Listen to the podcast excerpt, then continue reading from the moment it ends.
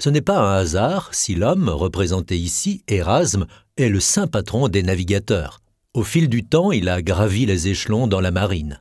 D'abord simple mousse, puis matelot, maître d'équipage, timonier et enfin capitaine. Marin hors pair, il ne gagnera véritablement ses galons qu'en venant à la rescousse, contrairement à toutes les règles, de l'équipage d'un navire ennemi sombrant en pleine tempête.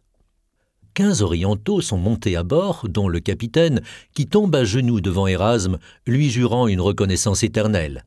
S'il peut un jour lui rendre service, il arrivera sur le champ. Une véritable relation épistolaire naît entre eux.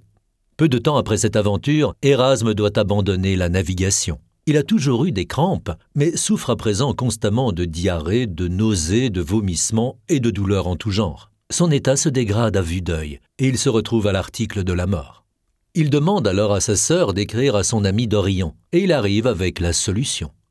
À l'époque, l'Orient est à la pointe des avancées scientifiques. Une des dernières techniques à la mode est le nettoyage des intestins.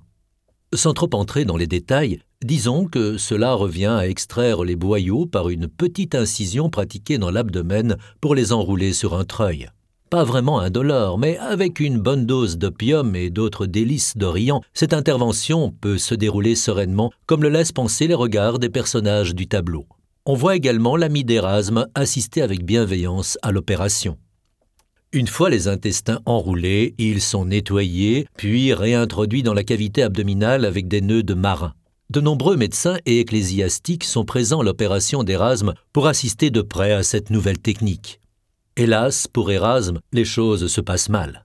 Attiré par le sang, son lion, habituellement si docile, transperce ses intestins d'un seul coup de mâchoire.